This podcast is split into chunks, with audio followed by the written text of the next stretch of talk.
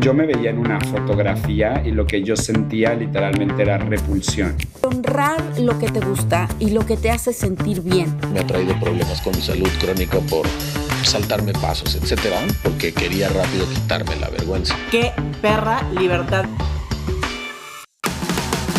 Esto es Watsoneando con Los coaches Del método Watson. Hola, hola comunidad, ¿cómo están? Bienvenidos a otro martes más de Watsoneando con los coaches. Yo soy Gabo Carrillo y en esta mesa tengo a Miguel Oreller, Ana Luisa Zavala y Ana Michelena, porque vamos a seguir, ya vamos a acabar con las 12 categorías de la vergüenza que Brené Brown dice que, según su investigación, son las categorías donde los seres humanos experimentamos mayor vergüenza. Ya llevamos, ¿cuántas? ¿Siete? Llevamos casi, esta es la octava categoría, una cosa así. Y el día de hoy vamos a hablar acerca de la imagen corporal y de la apariencia física. Y quiero empezar con lo siguiente. A ver, la vergüenza es una emoción universal, ¿ok? Y la vergüenza es una parte de la experiencia humana. Los temas, los eventos y las experiencias que nos dejan sintiendo vergüenza no son universales. Y eso es algo que tenemos que entender. La vergüenza es una emoción y una experiencia que se acaba convirtiendo en algo individual y que además depende del contexto. Y déjame explicarte aunque todos los seres humanos vamos a experimentar vergüenza, lo que detona la vergüenza en cada uno de nosotros son cosas completamente diferentes. Por eso es que es altamente individual la experiencia de la vergüenza. Porque lo que a mí me puede generar vergüenza, Ana Luisa puede que no le genere vergüenza y puede que a Berbeller ni siquiera le pase por la cabeza alguna emoción con respecto a ese detonante. Entonces es sumamente individual y también depende del contexto, porque no nada más tiene que ver con los eventos que pasan o las cosas que ocurren, sino en el contexto en el que ocurren, desde el lugar en el que ocurren. Entonces eso también es algo importante. Por ejemplo, ahorita que hemos estado hablando de las 12 categorías que Brené Brown postula sobre la vergüenza, eh, donde sentimos vergüenza, una de ellas es la apariencia física y la, la imagen física y la apariencia que tenemos hacia nosotros mismos, ¿ok? Dentro de ella, dentro de esto lo que ella dice es que esta es la única categoría que realmente podríamos decir que es universal, dado que la mayoría de los seres humanos la experimentamos y además es una categoría que se ve afectada o que afecta incluso en las demás categorías o forma parte de las demás categorías.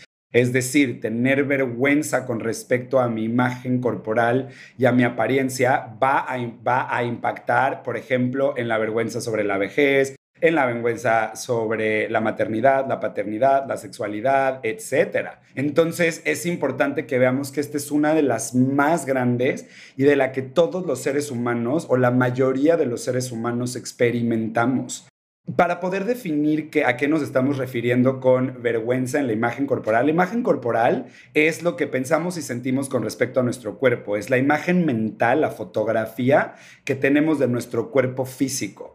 Y lamentablemente, esta fotografía que tenemos normalmente no está ni cerca de lo que realmente es. Y esto es porque normalmente la estamos comparando con lo que se supone que debería de ser dado los estándares que se nos han impuesto. Entonces, si nosotros pensamos en el cuerpo, tenemos que entender que esto va mucho más allá de si estoy delgado o no estoy delgado. Vamos, Vamos a hablar de algo muy básico, por ejemplo, las partes del cuerpo. Entonces, piensa en las partes del cuerpo, piensa en el cabello, piensa en la nariz, piensa en los labios, piensa en los pezones, piensa en la vagina, en el pene, en la espalda, en los dedos, en las rodillas, en la piel, en los glúteos, en el abdomen, en la cintura, en las pecas, en las estrías, en los lunares. Todo eso forma parte de tu cuerpo.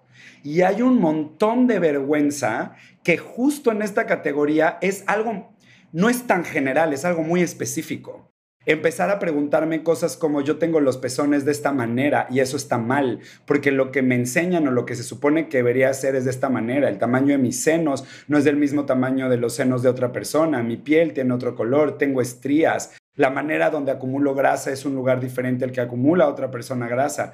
Pensar que nuestros dientes, por ejemplo, me explicó, piensa, piensa en cómo hay una una fuerte sensación de vergüenza y de no ser suficiente. A mí me pasaba muchísimo que cuando yo no tenía los dientes derechitos, una de las cosas que hacía era yo nunca sonreía. Si tú agarras mi Instagram y ves mi Instagram, el anterior, el que tenía antes del de Gabo Carrillo-bajo, lo que vas a ver es Gabo casi nunca sonreía y yo no sonreía y lo hacía muy consciente y lo hacía consciente porque no me gustaba que se vieran los dientes chuecos porque yo sentía que eso iba a hacer que me juzgaran o que mi, mi ser atractivo iba a bajar o mi, no sé cómo decirlo, atractividad me, iba a bajar por así decirlo. Con esto lo podemos ver en muchísimos lados, ¿no? Cuánta gente siente vergüenza por los lunares que tiene en su cuerpo, por algún lugar que tiene en su cuerpo, por la forma en la cual tienen los dedos, por la forma en la cual son sus uñas, la manera en la cual si tiene o no tiene canas, por ejemplo, la forma en la cual, ¿no? O sea, el cuerpo el cuerpo es más que solamente estar delgado o no. La vergüenza en el cuerpo es más que estar delgado o no. Cuando los seres humanos sentimos asco por quienes somos, por, nuestra, por nuestro cuerpo, cuando sentimos disgusto por eso,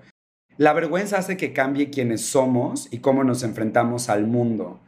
Y normalmente esto pasa por querer cumplir las expectativas que nos impone la sociedad y junto con eso empezamos a dividirnos, empezamos a dividir partes de nosotros alejándonos de lo que verdaderamente es auténtico. Para ponerte unos ejemplos, imagínate a una persona que justo el mismo, el mismo ejemplo, que tiene los dientes chuecos y que y los tiene manchados y que a lo mejor se quiere levantar a dar un punto de vista en alguna reunión, pero se mantiene sentado porque no vaya a ser que si yo hablo, lo que la gente va a ver es eso y lo que yo tenga para decir no va a ser escuchado o van a pensar que mi contribución no es tan valiosa por eso.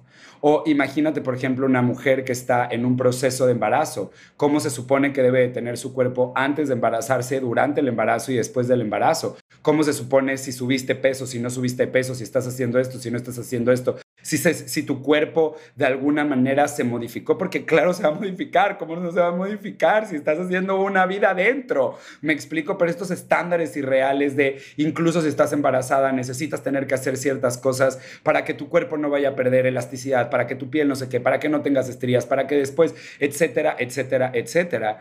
Y, por ejemplo, una de las cosas que Brené Brown dice con respecto al estudio de la, de la vergüenza sobre la imagen física y la apariencia, ella dice que la mayoría de la gente dice que es mucho más doloroso el estereotipo, por ejemplo, hablando de la, del envejecimiento, del proceso de envejecer, es mucho más doloroso el estereotipo del envejecimiento que el proceso de envejecer per se dentro de esta área no nos podemos quedar o en esta categoría no nos podemos quedar simplemente hablando de lo que normalmente hay allá afuera que tiene que ver con si somos delgados o no somos delgados, como que ahí se centra demasiado la conversación hoy en día, se centra demasiado en si nuestro cuerpo cumple ese estándar y olvidamos las otras partes de nuestro cuerpo que también reciben un juicio, una crítica y un señalamiento por no parecerse a lo que se debería de parecer o como debería de ser.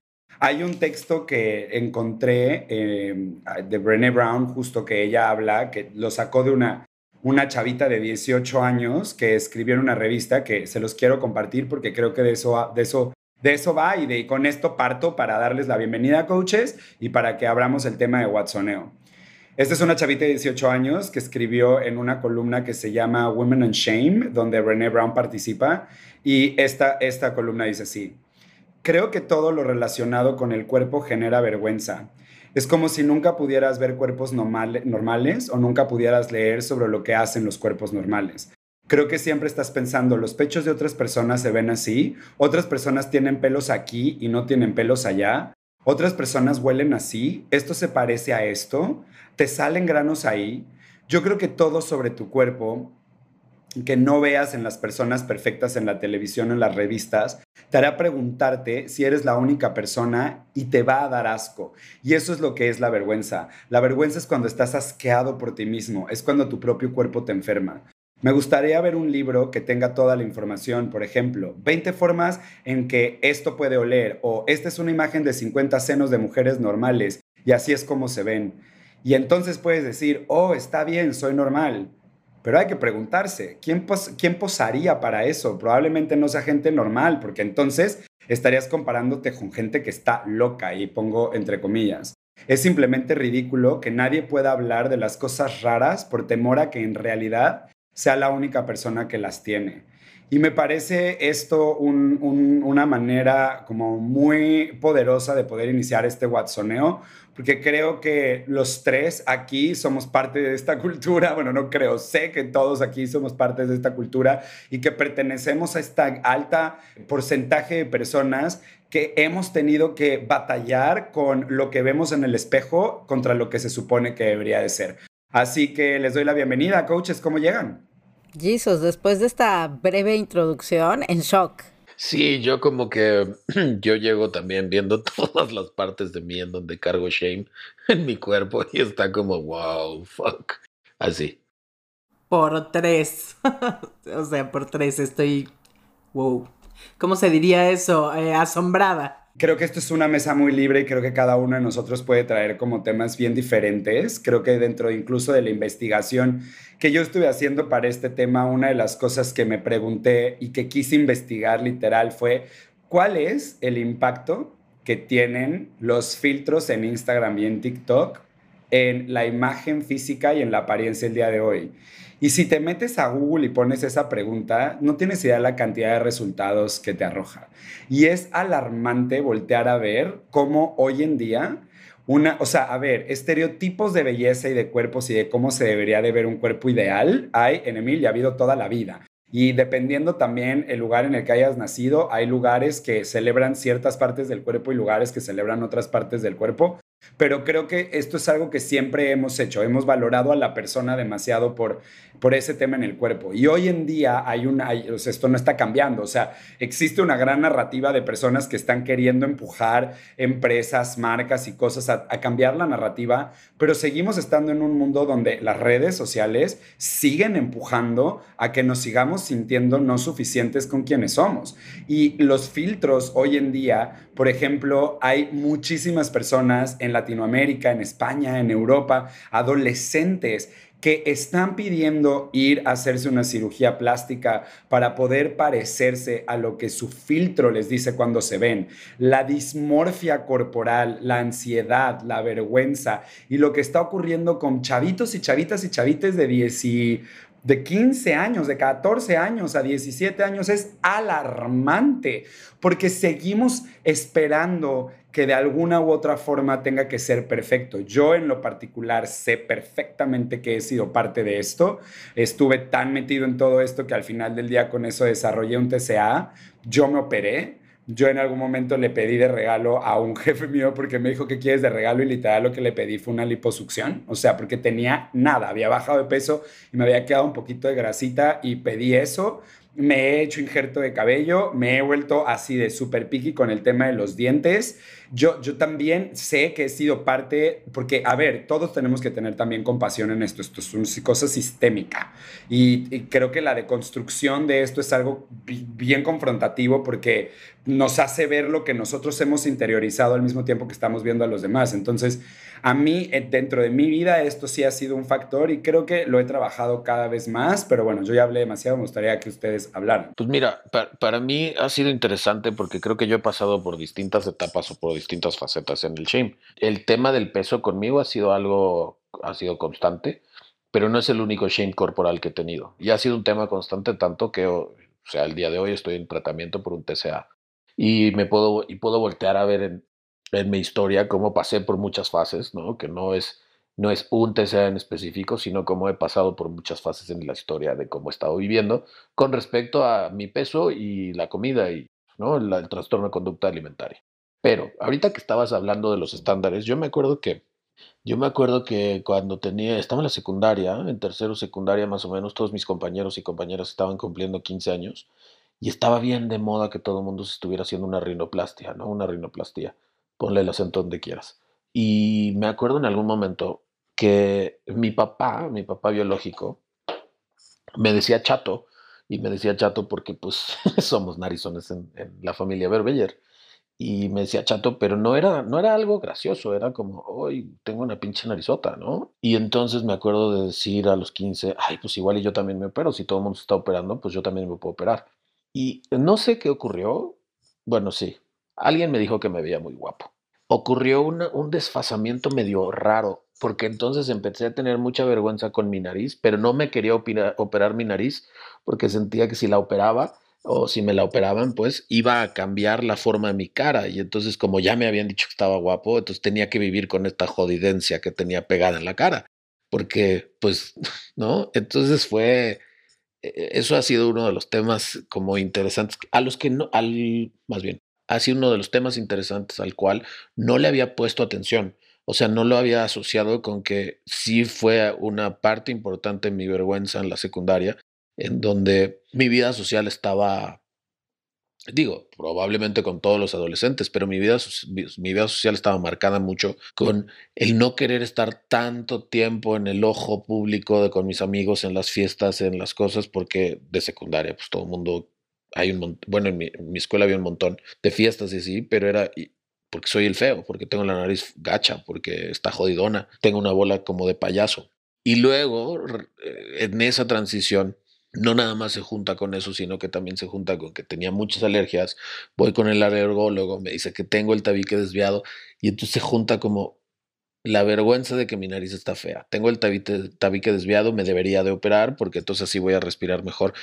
Pero no me quiero operar porque ya una persona me dijo que estaba guapo. Entonces, Hoy en día estoy otra vez en tratamiento con un alergólogo porque igual y me hubiera podido operar el tabique, no estéticamente, pero el tabique, pero toda esa narrativa de, de vergüenza me tiene hoy siendo un adulto de 40 años con vacunas, inmunizaciones, con las alergias y viendo cómo podemos arreglar un poquito esto, ¿no? Pero ahora funcional. Así que eso es un tema que se sale fuera de lo común de lo que hablabas, Gabo, al principio del peso, ¿no? De si estoy delgado o estoy o no. Y cuando mencionaste, te operaste, puta, yo también tengo en mi vida, la rinoplastia nunca me la hice, pero, pero yo sentía que no tenía nalgas, que, que había nacido mi papá igual, esto con querer hacer chistosa la vida y a lo mejor lo estaba haciendo del, de una buena manera, me supongo, ¿no? Como de querer quitar la carga de lo que significaba, pero decía, ah, es que nuestra familia, las nalgas se nos olvidaron en el vientre de nuestras mamás. Entonces, eventualmente, pues cuando tuve edad y tengo una tía que es cirujano plástico, pues yo pedí de regalo, ¿no? De creo que cumpleaños número 22 que me hicieran una liposucción con una lipotransferencia y entonces me pusieron unas nalgotas y que cuando subo de peso mis nalgas crecen porque pues son los adipositos rebeldes de las lonjas que ahora están intramuscularmente en, mi, en mis glúteos o en el glúteo mayor. Eso es una liposucción. Evidentemente por el TCA tengo una cirugía bariátrica, ¿no? Modificación en mi estómago, que eso me ha traído, no digo que a todo mundo, a mí en lo particular me ha traído problemas con mi salud crónica por saltarme pasos, etcétera, por quererlo hacer rápido, porque quería rápido quitarme la vergüenza hay, mucha tela de donde cortar, entonces como quisiera escucharlas también a ustedes para ver por dónde nos agarramos, porque se van a abrir varios temas. Ah, pues fíjate que ahorita que hablas, así yo tengo como ocho mil cositas que quiero decir, pero creo que en esta última que mencionas de la cirugía bariátrica, ahorita escuchando un poquito todo, creo que la vergüenza corporal me ha impedido tratar mi TCA como lo que es, como un TCA mi urgencia siempre ha estado como en agradar, en tener ese cuerpo perfecto, sin ver el infierno que se vive al tener una relación tan poco sana con la comida. Es como, como que ahorita he estado muy consciente de, ya olvídate si bajo de peso o si no bajo de peso, todo el tiempo y toda mi vida gira en torno a cuántos kilos voy a bajar, si empiezo tal dieta el lunes, si ya lo rompí. Estoy en, en terapia después del episodio que hablamos y empecé a hacer conciencia cuánto ocupa el TCA en mi vida. Y ahorita que los escuchaba hablar es todo lo que me ha impedido tratar mi TCA como un TCA, es que todo mi foco ha estado como en bajar de peso. Bajar de peso para cumplir con cierto estándar. Y nada, o sea, de verdad estoy muy conectada con la compasión y me parece, me rompe el corazón. O sea, el decir, wow, cuánto, cuánta vergüenza he cargado eh, en el cuerpo como para limitar una ida a la playa, a ponerme un traje de baño, a conectar con gente que quiero muchísimo. O sea, como un trastorno, como la vergüenza corporal ha convertido esto en un trastorno de la conducta alimentaria y a la vez, como es la misma vergüenza la que me aleja de tratarlo como lo que es. O sea, si yo tuviera una enfermedad en el ojo, ya habría ido con un oculista a tratarlo, pero como mi meta se desvía mucho al cómo me veo, eso me ha alejado tanto de, tratarlo desde un ángulo, o sea, desde un ángulo distinto, que creo que es lo que empiezo a hacer un poco ahora. Y eso que decías, verbe de la nariz, o sea, me parece un ejemplo bellísimo, porque ¿qué tanto un comentario o algo puede influir en cómo te percibes? Porque al final, pues nunca tiene que ver con nada externo, o sea, tiene que ver con... Es, es un ejemplo muy, muy, muy bonito que pude traslapar como a muchas cosas eh, y ver, veo por ejemplo a Daniela Álvarez, que es una modelo colombiana, me parece que es, fue Miss, Miss Universo, Miss Colombia, que le amputaron una pierna y cómo la interpretación que tuvo y la energía que tuvo y la aceptación que tiene y la inspiración que se ha vuelto, cómo un juicio puede modificar tan cañón el cómo abordas un tema de una manera que te puede llevar a un túnel de obscuridad infinita o te puede llevar a un, camino totalmente distinto, como esto que decías de la nariz. Muy bello. Entonces, eh, nada, ahorita estoy muy conectada como me acaba de caer otro 20 tan, tan, tan grande. ¿Qué tanta energía de mi día se va y de mi vida se va por este, por esta vergüenza corporal o, vergüenza en imagen física?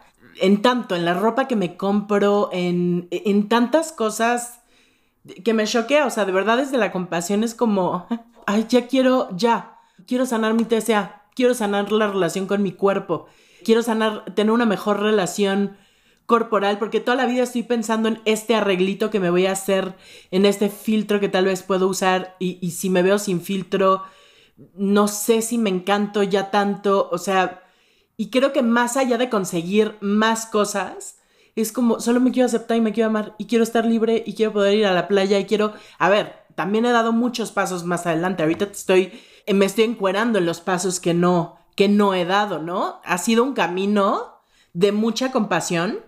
Creo que he dado muchos pasos, pero es pues increíble ver que todavía faltan otros más que dar, ¿no? Y que probablemente sea un camino de vida, de, de, vida, pero hoy, en el punto de mi vida en el que me encuentro es, siento compasión y me siento lista para abordar esto como lo que es, como un trastorno de la conducta alimentaria, como que esto ya va más allá de lo que los demás opinen o yo opine de mí misma sino como no quiero vivir un infierno, en un infierno mental todo el tiempo. Así como Gabo está con el cigarro y, lo que esto es, es una adicción, creo que yo también empiezo como a... Tú, Verbe, pues hemos hablado un buen de cómo vas en tu terapia, cómo voy yo en mi terapia, hacemos llamadas de tengo este pensamiento y está muy, muy cañón, pero la raíz para mí sí viene de, pues eso, de empezar a cargar con toda la vergüenza, eh, corporal y sostener estándares sociales que ahí empezó este caminito con este trastorno. Yo estoy un poco reflexiva y filosófica al respecto. mientras eh, hablaba Gabo, mientras los escuchaba a ustedes, todas las reflexiones que quizá yo he tenido alrededor de este tema. Yo he tenido mucho, o sea, desde muy chica, mucho tema con muchas partes de mi cuerpo.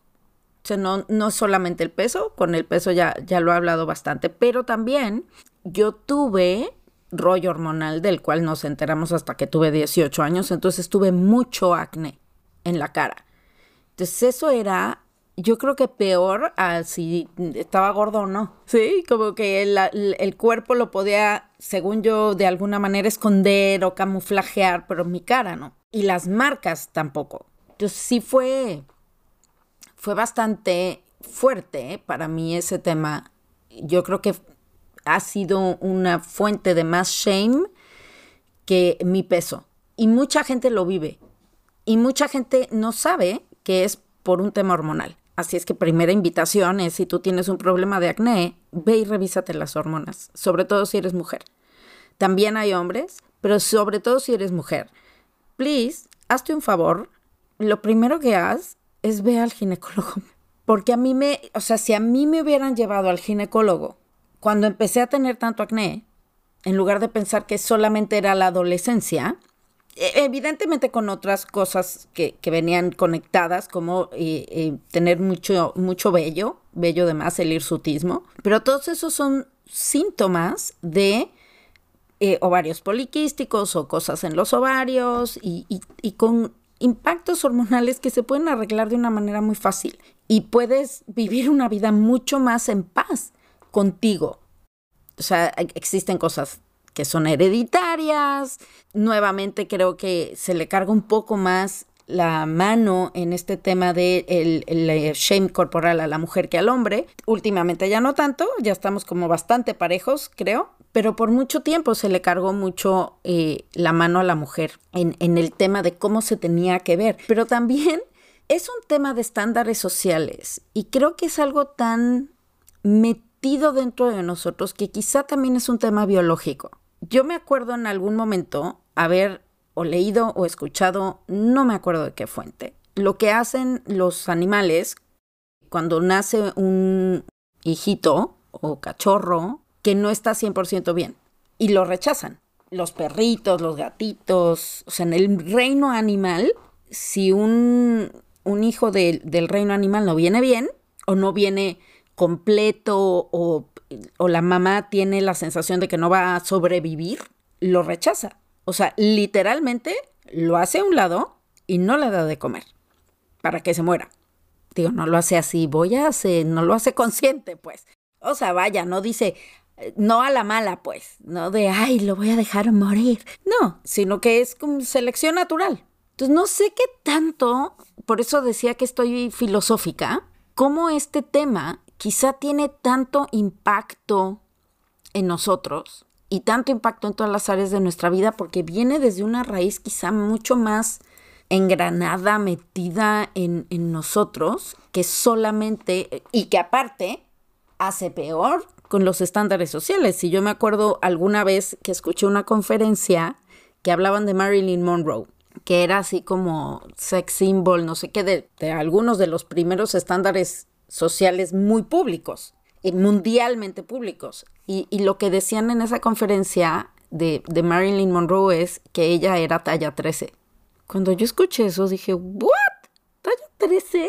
En nuestros estándares sociales, talla 13 es una talla grande y que ella era talla 13. Eso dijeron en esa conferencia y que hablaba de imagen corporal y cómo hemos ido cambiando. Si yo pudiera, eh, yo lo voy a poner de esta forma yo nunca he, pensado en hacerme alguna cirugía estética. Dije, no, yo no, o sea, en algún momento pensé en hacerla eh, de, de, mi, de mis senos, porque otro de los shames grandes que yo he tenido es el tamaño de mis senos. Mis senos son grandes. Entonces yo desde muy chiquita era un rollo con mis senos grandes y pude haber vivido lo que podríamos decir bullying, pero yo no me dejaba, entonces yo contestaba pero era mucho ah, molestadera con el tamaño de, mi, de mis senos. Entonces no, no es algo que me enorgullezca así de, ay, yo tengo los senos bien grandes.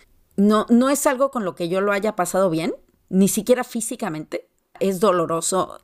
Hay cosas que son dolorosas. El quitarte el vello es doloroso, pero ahorita pensando en qué se haría, qué no haría, yo lo que, el mensaje que quisiera dejar hoy es pregúntate si tú lo quieres hacer realmente, si a ti te gusta o no te gusta, más allá de un estándar social. Hay algo con lo que yo me confronté hace poco.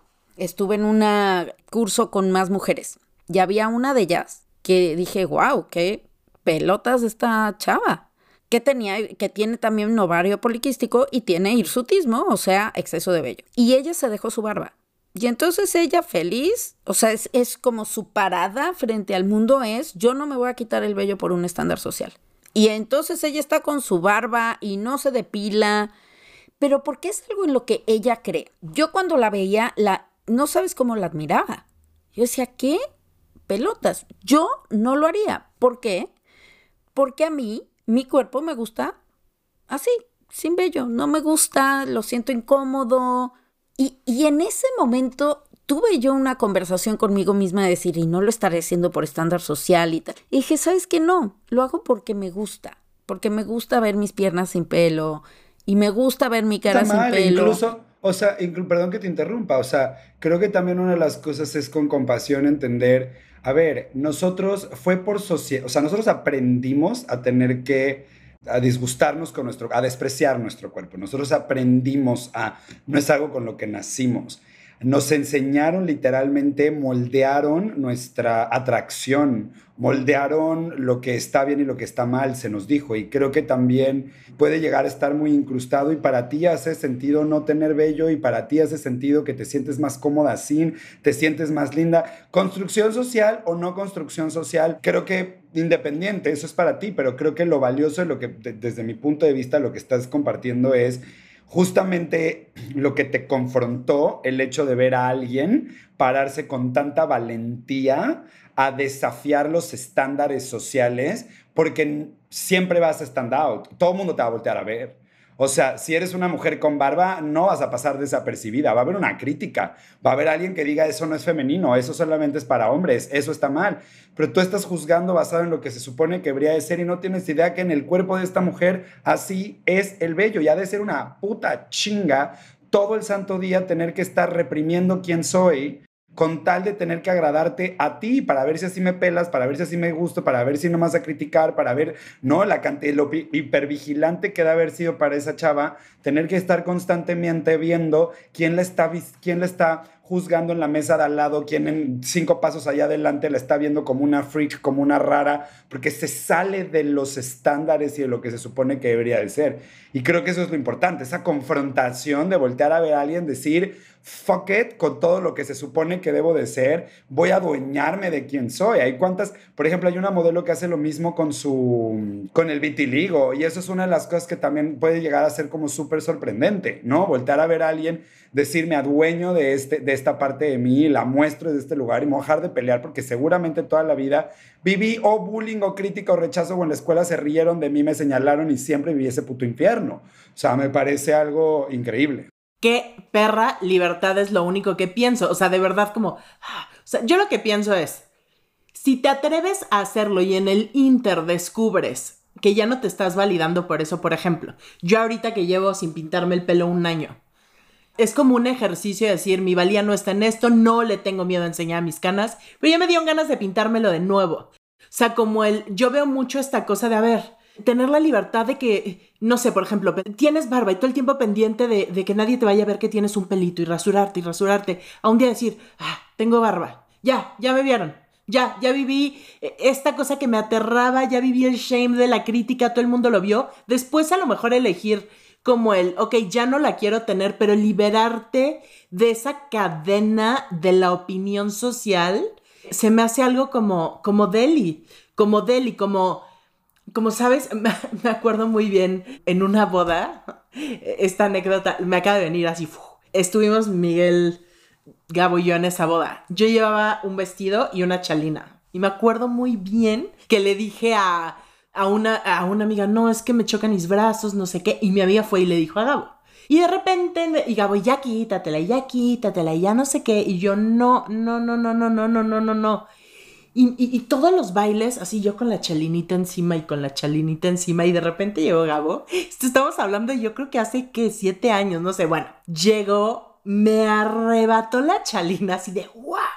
Y yo, dame la que te pasa. Me enojé con él. O sea, quiero decir que me emperré mal y yo, este, tú no estás en entrenador aquí. O sea, me puse muy mal, avergonzada de que toda la oficina había visto mis brazos gordos. O sea, es una realidad. Fue un momento de shame cabroncísimo. Pero más tarde hubo un momento en el que dije, bueno, ya, ay, Gabo, bien tierno, ay, Buddy, perdón, porque me acuerdo que se te salían las lágrimas después ya así, avanzaba la fiesta de no te enojes, no lo hice en mala onda, ¿sabes? Y yo, tú cállate, así fatal, me puse muy mal, me puse agresiva, me puse muy mal. Y después de eso, hubo un momento en el que tuve como la valentía de decir, chingue su madre la chalina, y me acuerdo tanto bailar tan libre y el brazo moviéndose, ya sabes, pero pude disfrutar la boda y eh, dejar de estar pendiente hipervigilante del brazo y el tambaleo, me explico, y fui libre. Y no importa si alguien lo juzgó y no importa nada externo, es la, la manera en que yo me viví, las canciones en que me liberé de la chalina fue, ah, o sea, sabes, como que llevaba una vida sin mostrar los brazos y, y fue, fue increíble, me acabo de acordar de ese momento tan tan liberador, tan libre. Fue, fue un gran momento. Me acaba de venir el, ese momento. Yo creo que la razón por la cual me tocó a mí este tema presentarlo es porque creo que es una de las eh, categorías donde más yo he experimentado vergüenza. Estoy bien orgulloso y bien contento de que es una vergüenza que he trabajado muy consciente, pero es una vergüenza que a mí me dominó demasiados años. Yo sí soy, o sea, en mi pasado, en mi historia, mi dismorfia corporal, mi manera de verme a mí mismo, sí estaba bien fuerte.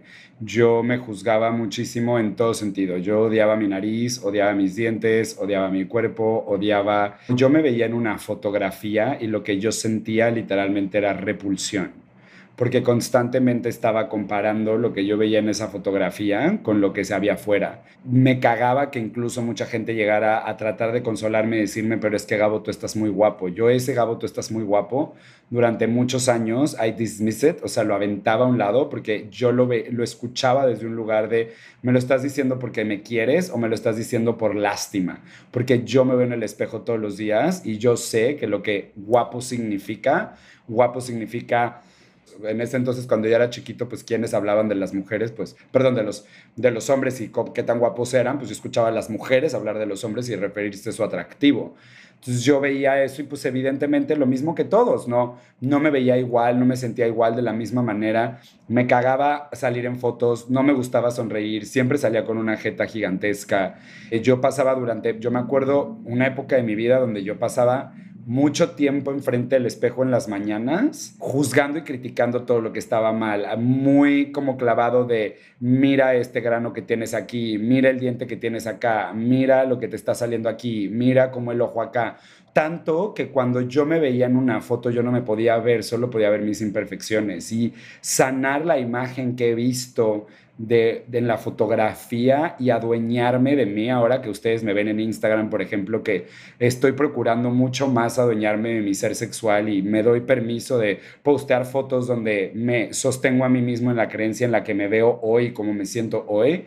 Sí creo que es un para mí, o sea, no, esto sí es algo que quiero que, que quede clarísimo. Yo nunca subo una foto para los demás todas esas fotos han sido para mí, porque han sido una forma en la cual yo me he podido expresar y me he podido celebrar el camino que ha sido de los años tan largos que han sido. Yo me acuerdo de ver mi nariz, igual hablando de ese tema, no nada más era el cuerpo si estaba gordito o no estaba gordito, eso fue una cosa. Yo ahorita pensé en decirles y preguntarles así de hagamos una lista de todos los lugares de nuestro cuerpo donde has sentido shame, pero luego lo que dije es que, que chance los coaches no quieren ser tan vulnerables y decir como las partes, pues yo me atrevería a decirles en dónde he sentido shame en todas las partes de mi cuerpo, que han sido, no muchísimas, pero sí son varias.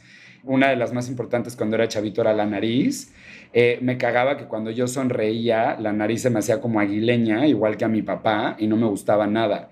Y un día yo tuve problemas de sinusitis muy grandes, me dolía la cabeza muchísimo, ya me habían llevado al oculista para ver si no eran los lentes, y entonces nos dijeron, pues no, creo que necesitan ir al doctor porque pues creo que Gabo tiene sinusitis fuimos con el doctor y entonces el doctor me revisó, no sé qué, vio que yo tenía un poco el tabique desviado y me dijo, va a ser importante moverlo. Me acuerdo perfecto que todo fue como súper secreto porque estábamos en el cubículo y me dice, oye, ¿y no te quieres hacer, o sea, me acuerdo que me dijo, ¿y no te quieres hacer algo más? Y yo, ¿cómo? Me dijo, ¿no te gustaría hacer algo? Y yo, ¿se puede? Y como me acuerdo de la emoción de saber que en la operación de la sinusitis me iban a poder hacer algo. Yo le decía, a ver, yo no quiero una nariz operada, así, porque yo creo que una nariz que es muy operada a mí no me atrae absolutamente nada. Cuando hay una nariz que se ve falsamente hecha hacia ese lugar, creo que nos destruye destruye nuestra belleza. Le dije, si yo quiero algo, lo único que quieres es que me quites el aguileño, o sea, el aguileño. Es lo único que quiero que hagas.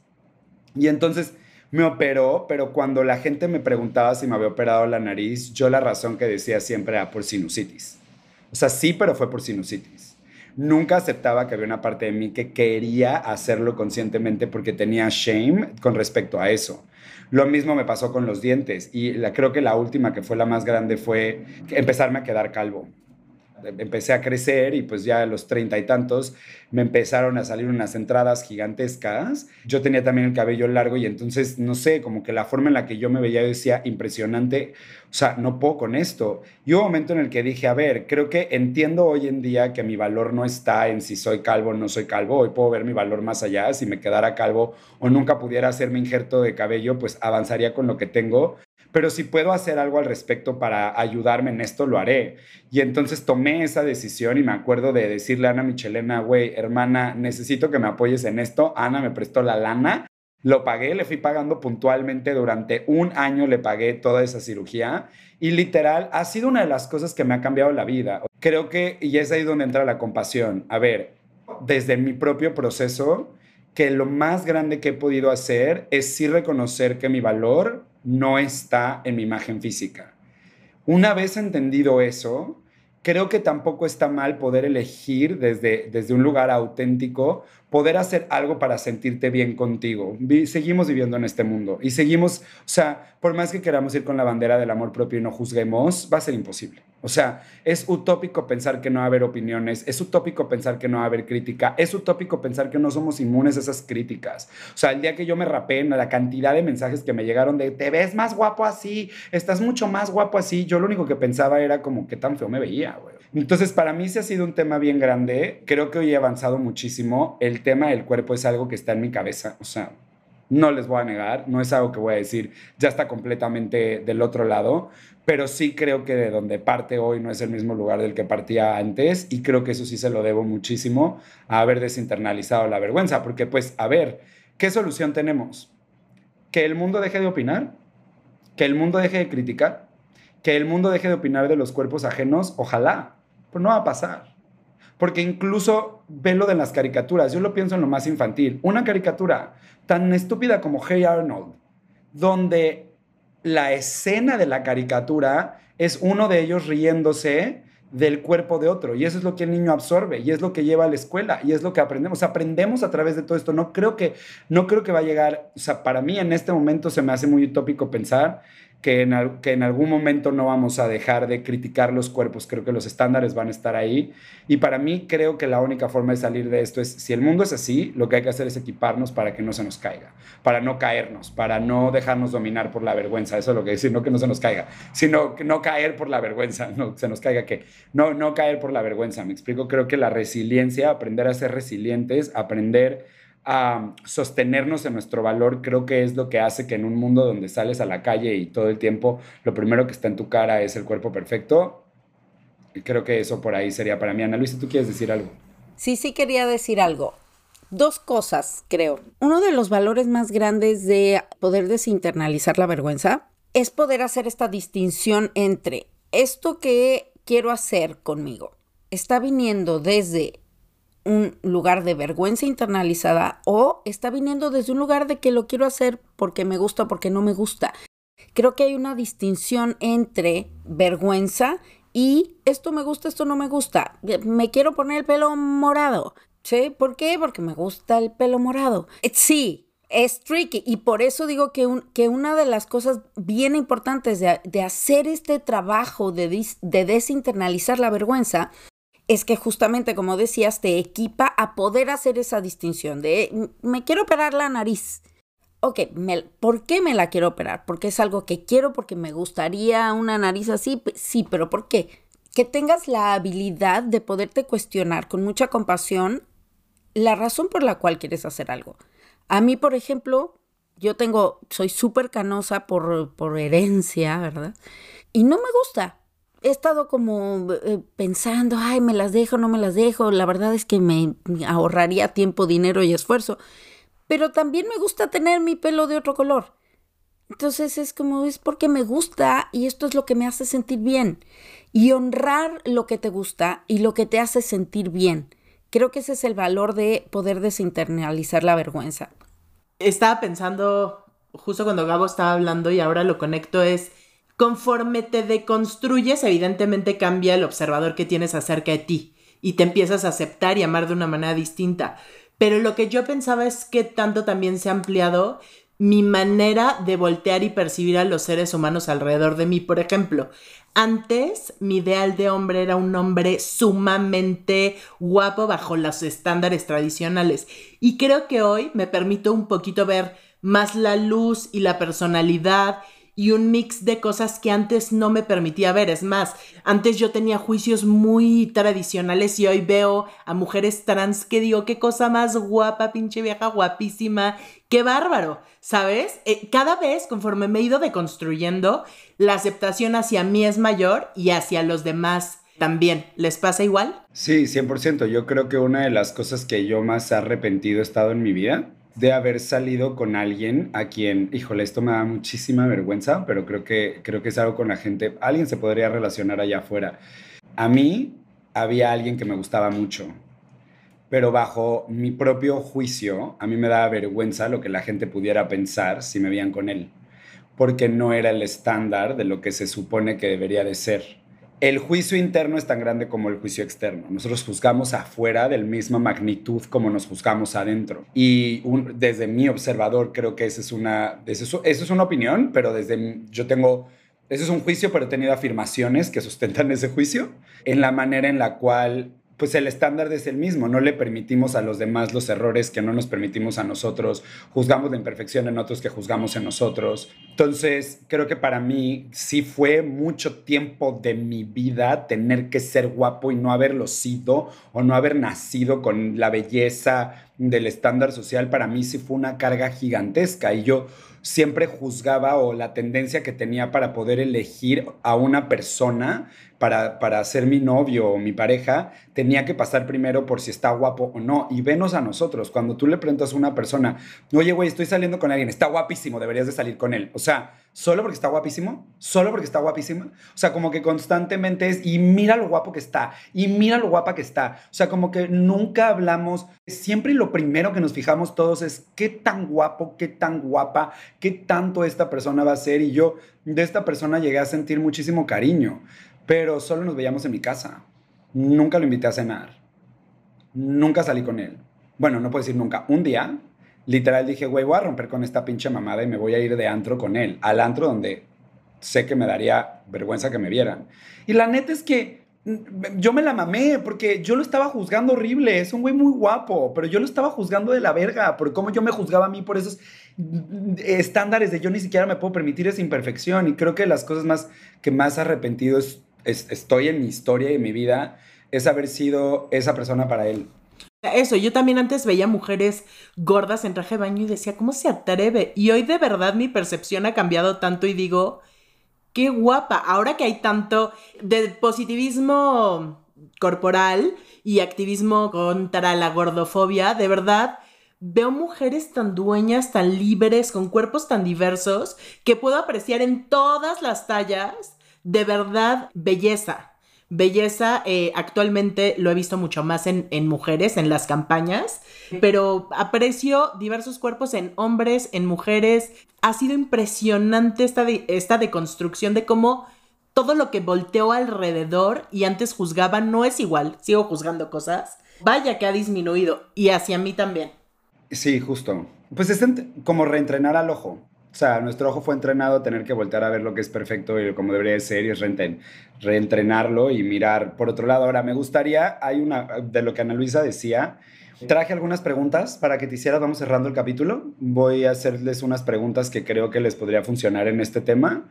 Si tú estás viviendo vergüenza con tu imagen corporal o física, una pregunta parecida a la que te hizo Ana Luisa, dicha desde otro lugar, podría ser, ¿estoy describiendo lo que yo quiero ser o lo que otros quieren que yo sea?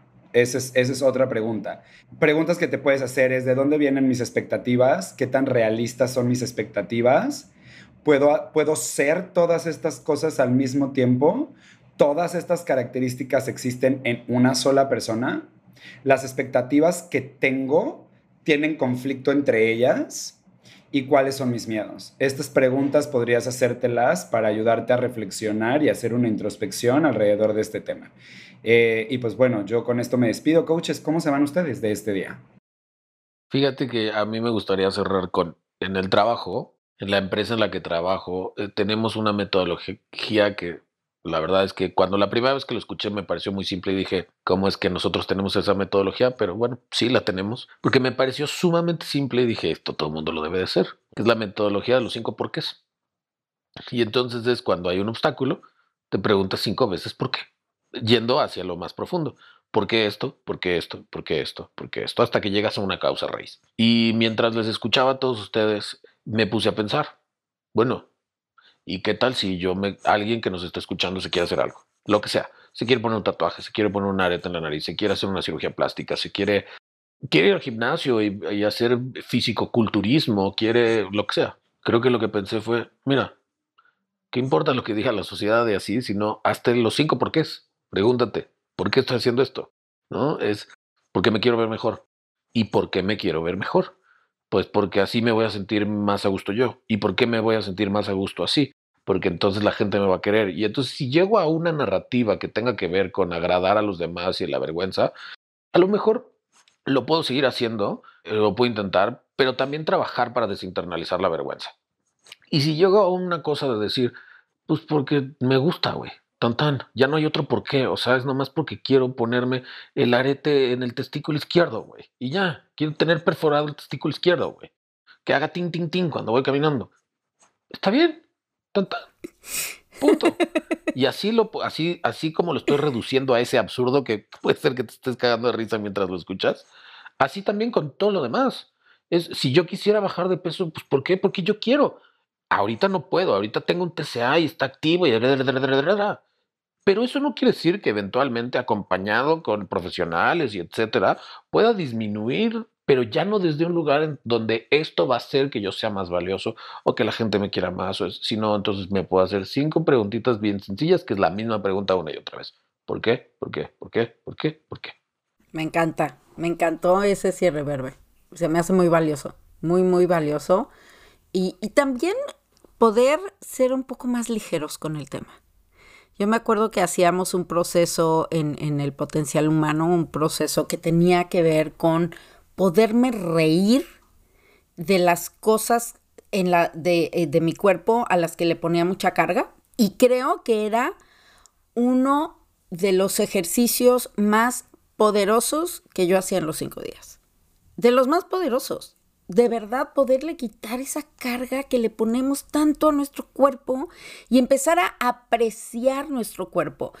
Un ejercicio que yo te sugiero, que siempre le dejo a mis eh, coaches y a mis chuslaitis, eh, que tienen mucho tema con su cuerpo, es haz un ejercicio de mirarte desnudo en el espejo por lo menos un minuto contado en el reloj y que empieces a apreciar lo que tu cuerpo, que empieces a apreciarlo en lugar de fijarte en todo lo que no te gusta, que empieces a apreciarlo y eventualmente puedas transformar tu observador. Pues creo que estamos cerrando de una manera muy poderosa esto, las preguntas que te estamos dejando, las tareas que puedes hacer y nada, cuestionarte. Así que con esto quisiéramos cerrar el episodio y decirte en esto que a mí me gusta mucho, utilizar mi pochismo o bueno, mi spanglish y decirte reitéalo. O sea, dale una calificación en donde sea que escuches el episodio. Likealo. O sea, ponle like, ¿no? Dale un me gusta. Califícalo, bájalo para que lo puedas escuchar en otros lugares, no nada más streaming, sino que también lo puedas bajar. Compártelo y también vean nuestras redes sociales en Instagram, arroba el método Watson. Ahí déjanos un montón de tus comentarios, cómo está tú con la vergüenza internalizada sobre lo que tiene que ver con la imagen corporal, qué ha pasado, si quieres mandarnos un mensaje directo y entonces poder empezar a watsonear algunas cosas, también siempre es bienvenido eso. Nada, gracias por escucharnos y hasta la próxima. Anadi, peace out. Ah, sí, claro. Claro que voy a decir peace out, pero no vas a decir nada. Adiós. Peace out.